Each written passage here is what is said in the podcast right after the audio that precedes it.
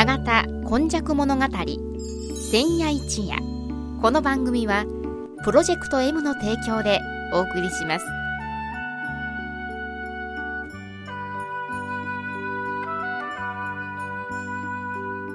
本日もこの番組の時間がやってまいりました。司会進行は FMYY のキムチ焼きそして今日の68夜をご担当するのはこの方です。須磨で生まれ須磨で育ち八十数年井上勇です。よろしくお願いします。さあ井上さん、はい、え今日68夜目はどんなお話でしょうか？もうその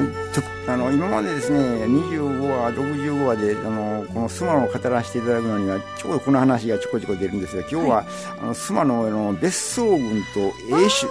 と住居。はあはあ、別荘群って皆さんもご存知の通りあの文字通り別荘なんですけど、はい、英種という言葉。これ関西弁ですかね。ねこれがですねあのあの和田さんにも今まで、ね、あのお話したことあるんですけども、ねはい、字をですねいろいろ調べてみたんですけど私は当初、はい、あの英雄の A と戻ったんですけども、やはりあの、この、大体調べますと、やっぱし、よし、良いうのが、あの、良好の良、はい、正解だらしいです。だから、我々子供の頃、現在もあんまり使ってないんですけれども、うん、英種という言葉はですね、すね俗に言う金持ちですね。そうです。なんか、でもあの、単にこう、金持って祝ってるっていうより、こう、上品っぽい、英子のお子さんやわ、そう ですね。そういう表現がよく出ましたね。しますよね。そういうところに、ま、あの、あとはまつわるのがですね、須磨の休暇。そして、あそれにまつわったのがまた、あの、職人であり、あの、店舗。そういう形態が、あの、須磨で成しておりますね。あ地域全体に、やっぱりこれはあの利休があったっていうこともあるかもしれませんけれども、はい、えー、別荘とか、ちょっと英治の方たちがいるので、はい、その建物についても、はい、棟梁さんたちは腕の見せ所があったりとか、そして食べるものについても、ちょっとええもんっていうことになるわけですね。おっしゃる通り、あの、この須磨の土地の形成から言いますとですね、やはり向こう利休を中心に、あの、町の構成というのが成り立っていますね。これはまあどこの地域でもあるんですけども、やはり、あの、まあ、あの、この、心やすいというんですか、あもう知り合いばっかしがその地域に集まるということもありますけども、須磨、の場合は、あの、これあくまでもこの、そういう、今言いましたように別荘英種というのが中心で街並みができたような感じがしますね。まあ、あの、それと、海岸沿いで風光明媚っていうのもあるのかもしれないですね。はい、それでまず、あの、この順序から言いましてですね、まずあの、この須磨のあの人類の、あの、住み始めたというのはですね、いろいろ調べますと、意外とあの、平成9年からですね、あの、17年にかけまして、さあの、区画整理、要するに、神戸市のあの、この関係、道路ができる前にですね、発掘調査を行いましてね、はあはあ、その結果がですね、飛鳥時代の土器が出ております。そして、あとあの、南北朝のそういう関係のものも出てきまして、新しいのは、その、えっと、室町時代の人骨があの2体出てきておりますね。室町のはい。これも新しいんです。はい、ところがちょっとまた歴史を、あの、紐解きますとですね、あの、あの、諏訪来道種が、うん、あの、太宰府に流されるとに妻に寄ったという話も前させていただいたんですが、その頃ですね、あの、大体、あの、西暦900年代やから、うん、今から1120年ぐらいにやっぱり漁師の妻におったということですので。漁師さんか。はい。魚取ってた。そうです。で、その辺から言いますと、やはり妻には、あかなり、その、古くから、あの、もう、ちょこちょこ人が住んでいたんでしょうね。なるほど。はい。それからずっとこう、時代がその、遡りましてですね、うん、あの、この、向こう利休。その向こう利休を建てる、造営する前にはですね、もうすでに海岸線の別荘群がですね、住友さんあたりは、もう、あの、もう、あの、住居、あの別荘がもうできておりましたからね。そうですか。はい。それでですね、あの、そして須磨はその芝い土地なんですけども、この狭い土地にですね、国鉄、今の JR、山陽電車、はい、東西に日本線路がありますね。はいはい、この線路もですね、住居の線引きのですね、なんか役割というんですか、なんかそういうように果たしてるような気がしますね。なんかあの、もう本当に海岸沿いをね、走るんですけど、須磨駅も、ずいぶん昔、ずいぶん昔って言っても私のもう昔なので 明治時代なんですが、駅がね、はいこの、えっ、と、東京から、はいその須磨駅にも、その1800何年、何十年の時代にできたっていう、古くからそんなところにあったんやなと思ったんですけど。あの、それを遡りますと、やはり、須磨駅は、あの、ステーション、須磨ステーションと呼ばれたのは、今の利休道界隈にあったんですね。あ、そうですか。はい住友別荘の前あたりですね。じゃあ、住友さんのお家からもずいぶん。そうですね。だから、うんあの、む向こう利休の関係で、そこに降りますと、利休道上がったら利休道、なるほど向こう利休にああの到着するという関係でええ。そこでですね、あの、この、別荘群の、特にですね、別荘群の中で JR から南側の別荘群。はあ、あ、もう本当に海沿いですね。そうですね。もう本当に海岸線、うんはい。それからもう一面は、あの、山陽電車より春が北側、塩見台とか、ね。あの、そういう高倉台とかありますね。愛心神楽さんもいらっしゃったとか、えそうです。藤田ガーデンとか、はい。そういったところ、その、まず、その、須磨の七屋敷と申しましてえ、須磨の七屋敷、七つのお屋敷。こういうのがですね、あの、昔からよく言われたんですけど、これはですね、今の妙法寺川うんうんから西、うん利休道のところまでの間にですね、7軒その別荘があったんですね。なるほど。その一番東の端がですね、あの、池住と言いまして、これはあの、官僚で政治家の別荘でありましたね。はその次が外海。これあの、丸松って現在もあの、大大阪の繊維会社ですね。大阪のあの繊維問屋さんの別荘。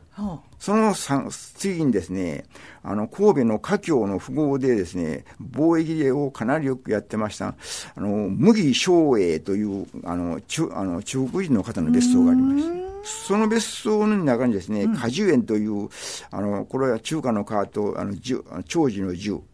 公園の園。あ。あ、フルーツではないんですね。はい、あの果樹園と違うんです、はいこのべあの別荘はですね、あ当時、華僑のですね、あのその富豪のよりどころだったそうですね。そうですか。この麦という方はですね、あのこの辰巳丸事件という日清戦争後にですね、いろ非常にあの社会的にもあのあの中国の以前の新国とですね、あの問題があった、特にこの方が非常に活躍しておりますね。なるほど。その次にはい。滝川さん、再三出てきます、はい。あの、ま、日本のマッチ王ですね。滝川弁蔵さんその次が住友の新宅と住友の本家。これはもう言うまでもなくですね、住友財閥のですね、ええ。あの、別荘でありましたね。でその東、あその西に、あの、川上邸というのがありまして、この川上さんはですね、住友本店の理事を務められまして、あの、農務省とか官僚であり、アメリカの領事らもされてまして、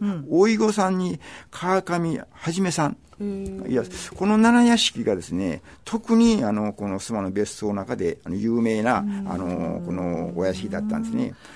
でもそれ7軒もあると、そこに、あの、こう、召使いというか、はいそういう人たちもたくさんいてとね。ところがですね、この七屋敷の中にですね、はいあの、面積のふわりを調べてみますと、はい3分の1が住友なんですね。その3分の、あの、この2を、あの6軒が、あの、じゃあ、住友地域みたいな感じだったんですね。ところがその、その、あの、3分の2の7、あ6軒もですね、ええ少なくてもやっぱり500坪以上ですね。あ、ちっちゃと思ったら違うんですね。はいそうです。それぐらい大きなお屋敷だったんですね。それを伺いますとですね、やはりこの七屋敷というのは、いかに大きな別荘であったか大ときいうでいことが、すね。あの場がありますねはい。うんそれから、その、あの、間、そう、あの、JR、現在の JR の上から山陽電車。の、あの、あの、北側になりますとですね、あの、俗に言う、今、あの、先ほど申しました、英種の方々がですね、ええたくさん軒を並べていますね。その中では、シリー家、はい。兵庫の、の、あの、この、あの、あの、この、有名な、その方々、例えば、あの、小曽根さん。小曽根さんはね、内田金也さんの別荘を後から買われたんですけど、小曽根さんとか、並木、ああの、江波さんとか、そういう、その、あの兵庫長田の、あの、方々もですね、あの、別荘がありましてですね、ほとんどは住んでないんですね。別荘ですからあ。そうですね。夏の間みたいな感じでしそうですね。ね。そして、その、今、順番に見ますとですね、その川西、松方、あの、村野、浜田、山下、安倍、久原、藤田、藤田男爵ですね。それから沢田、これは日本毛織です。それから三田の殿さんの久喜さん。そういうその別荘がですね、もう目白押しに立ってましたですね。ただし、この別荘あたりはですね、ちょっと面積がちょっと小さいですね。まあ、敷地が大体200坪前後ぐらいですね。ちょっとちっちゃいです、それぐらい。えー、そう、それで、そしてからですね、その間にですね、あの、休暇、須磨の要するに地主ですね。はいはいはい、はい、この須磨の休暇、前田、頼弘、紀藤、うん、そういうその休暇があるんですけども、この休暇がですね、須磨の高地面積が非常に少なく、田んぼが非常に少なくありまして、やはり、あの、畑、丘陵地ですので、畑が多かったですね。そしてこの山陽電車からグエアに、その向こう機具は、要するにあの明治末から大正になって完成しまして、もう向こう離宮にあやがるためにですね、その英士の方々が、あのそこにあの家をたくさん建てかけたんですけれども、あのその土地がですね、あのそのあの須磨の休暇の土地ですので、その土地が、まあ、あのかなりいい値で売れたわけですね。うん、そしてその休暇がですね、潤いまして、あの須磨のあの旧国道、現在はもう広くなっております今、あの公園になっております、あのこの菅の広場近辺には、あの藤原あの道真の関連ある前立、うん、頼弘紀藤という、うん、あの豪快なですね屋敷が建ってましたね、うん、その屋敷というのはやはり休暇ですので、やはり昔の面影のある建物だったんですね。で今回、まあ、震災でですね、そうですね。全部なくなりまして、ね、まあ、見事に新しい道があのできましたですね。全くこう面影がなくなっちゃったかなみたいな西国街道沿いですね。ね。ただね、ちょっとこれ、あのこの向こう立中のあのあの南西ぐらいになるんですけど、モダン村、大正モダン村というのがあのできまして、大正モダン村ってですね、モダン。そのそれは西洋館、要するに和牛折衷の建物がね、あの20個ほどできたんです、今はちょっとほとんどなくなりまして、マンションになってますから、2軒ほどですね、その面影が残りまして、あの日本家屋でありましてがあの西洋風で、あの要するにあのマントルビースの煙突があると、そういう建物が今、2、3軒残っておりますね。そしてあとはですね、このと伴いますのは、やはりその建物を建てた職人ですね。うん、そして、あの、その店舗。うん、それがですね、山陽電車と、あの、JR の間にあの庶民があの進んで、それ店舗があって、ええ、そういうような、あのこの須磨のその住宅のあの線引きということになりますね。うんだから、私たちもですね、あの、うちはあくまで再三お話してしまう職職人ですので、そういう下町に住んでおりましたんですけども、意外と須磨にはですね、借家が少なかったんですね。あ、そうですはい。だから、あの、借家と言いましても、あの、休暇の、うん、あの、母屋と隠居という形がありまして、その隠居の近辺に、あの、借家らしきのが、あの、何軒かある。うん、で、スマウラ通りには、あの、まあ、さあの借家がだいぶ並んだんですが、やはり、この、長田兵庫あたりの庶民の、その、下町と違いまして、須磨の、その、下町のその住居は、非常にやっぱり限られていましたですね。なるほど。だからこれも極論を言いますと、西野小学校の場合は、英種の方々が非常にたくさんいましたもんで、あの、我々あれ、下町の者はですね、漁師の者とか、あの、職人の子供はですね、今で言ういじめですね。ところがその当時は、いじめをですね、いじめられる方が逆にいじめましたですね。ですか。何言うとうねんみたいな。そういうことですね。だから今あのこのよく笑い話になるんですけどいじめのと言いますといじめをいじめたらいいんやというふうに私は孫には言ってるんですけど、なるほど。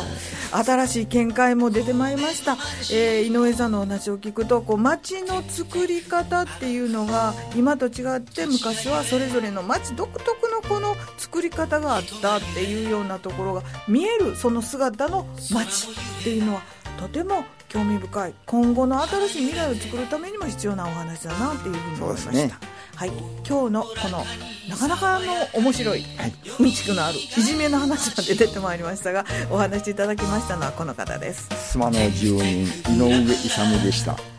来週もまたお楽しみにしてください。この番組はプロジェクト M の提供でお送りしました。